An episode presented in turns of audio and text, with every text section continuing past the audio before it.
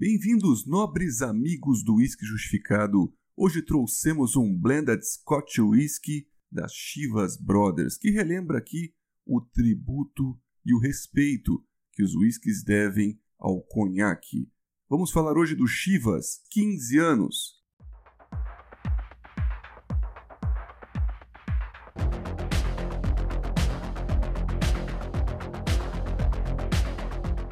Para quem não conhece a história, o mundo adorava e consumia em grande quantidade o brandy, o conhaque francês.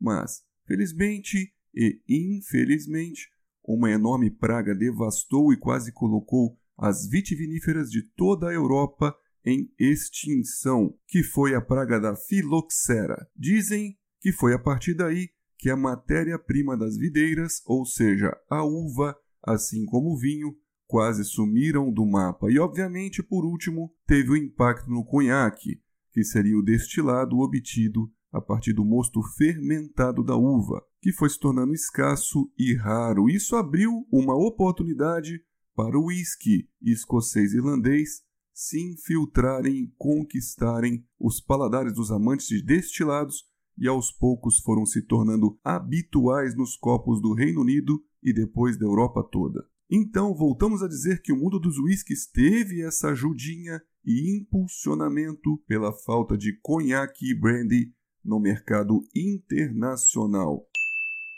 O rótulo de hoje traz uma grande e interessante evolução na maturação, pois ele envelheceria por 12 a 14 anos em barris convencionais da indústria dos whiskies, porém fica um estágio final ou finalização em barris que antes maturaram e envelheceram os conhaques franceses da região de Champagne, ou seja, um Chivas 15 anos que aqui no rótulo vem expresso em algarismos romanos. Então, isso é comum nas expressões das idades dos brandies.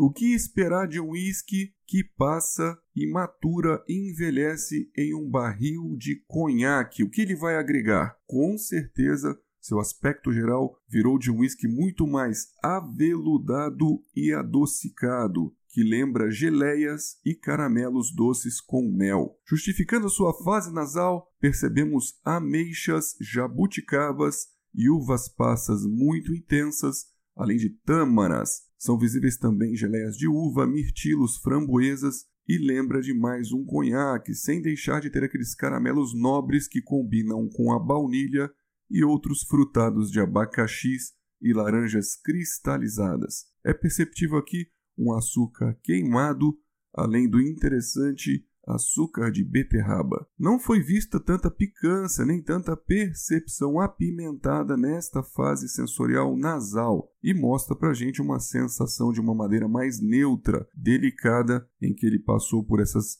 maturações.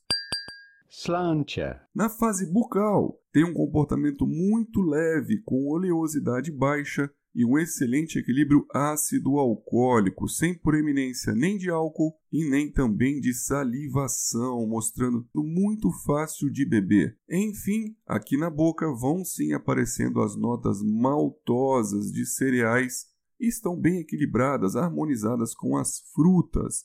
E enfim, a percepção de whisky de grãos, deixando uma sensação de diluição e muita leveza mas a gente começa a perceber no retrogosto aquela presença apimentada que é comum de whiskies que maturaram em carvalho francês, no caso aqui os ex-cognac, que trazem e agregam uma certa picância e até mesmo resquícios dos taninos, um pouquinho mais pegajosos.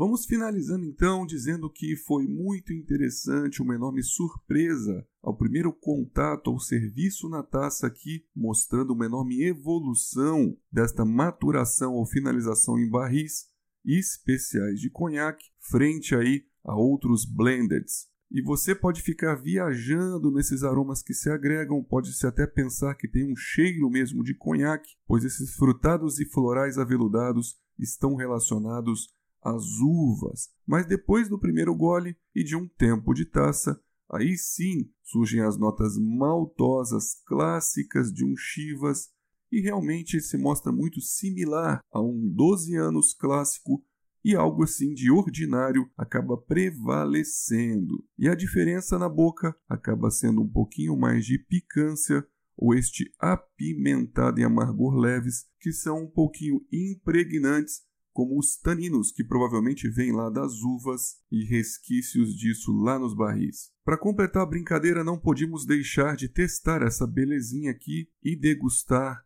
no famoso estilo conhaque. Acabamos aquecendo então uma taça com fogo direto de uma vela e a concentração de aromas e sabores foi muito legal, foi intenso. Também foi muito interessante vê-lo um pouquinho mais licoroso na taça após o aquecimento. Então, meus amigos, eu termino por aqui falando da minha nota. Foi um whisky de 3,5 de um total de 5 e Jim Murray deu para ele uma notaça na Bíblia do Whisky de 89 pontos de um total de 100, ressaltando suas características de caramelos nobres, aveludamento frutado e uma enorme adição de sabores e aromas que esta finalização em conhaque trouxe. E a gente lembra que ele é um whisky bastante comum, fácil de encontrar, por isso não podia faltar aqui no nosso podcast. Agradecemos a todos toda a sua audiência e prestígio por estar conosco até aqui e vejo vocês nos próximos episódios do Whisky Justificado.